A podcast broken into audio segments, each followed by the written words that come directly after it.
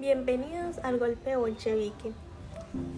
Fue un acontecimiento de la tendencia historiográfica que atiende a la Revolución de Octubre como un golpe de Estado que es ejecutado por Lenin. En 1917, los bolcheviques tenían la mayoría de delegados en los soviets de Rusia. El apoyo de los obreros y de parte de los soldados permitió al partido bolchevique tomar el poder con bastante facilidad. La insistencia del gobierno provisional era continuar la guerra. Este impedía la aplicación de las profundas reformas que exigía la población. La ausencia de este hizo que el programa bolchevique ganara partidos rápidamente en otoño. Los dirigentes del Soviet mostraban su incapacidad para solucionar los problemas.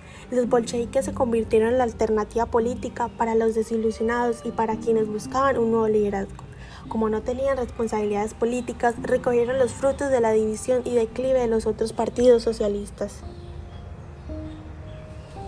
A pesar de la aparente debilidad del gobierno provisional, pocos días antes de la revolución quedó claro que una insurrección armada iba contra el gobierno provisional, exclusivamente por parte de los bolcheviques, como defendía Vladimir Lenin.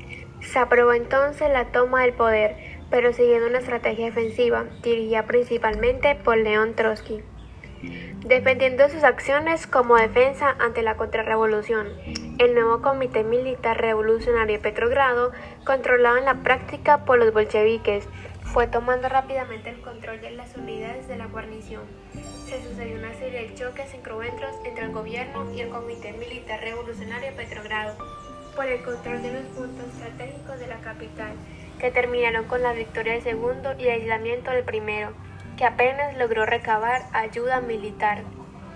Se produjo entonces finalmente el asalto contra el gobierno que Lenin había estado exigiendo desde hace semanas, que terminó con la captura de casi todo el gobierno provisional. La debilidad militar de la oposición y la popularidad de las primeras medidas, sin embargo, favorecieron a Lenin y sus seguidores, el rechazo de la posición más radical a la toma del poder llevada a cabo por los bolcheviques y la incapacidad de la moderada asamblea de arrebatárselo a través de las instituciones, debido a la desilusión de la asamblea constituyente por los bolcheviques. En enero de 1918 y la expulsión de los partidos socialistas de los soviets en la primavera siguiente condujeron a la guerra civil.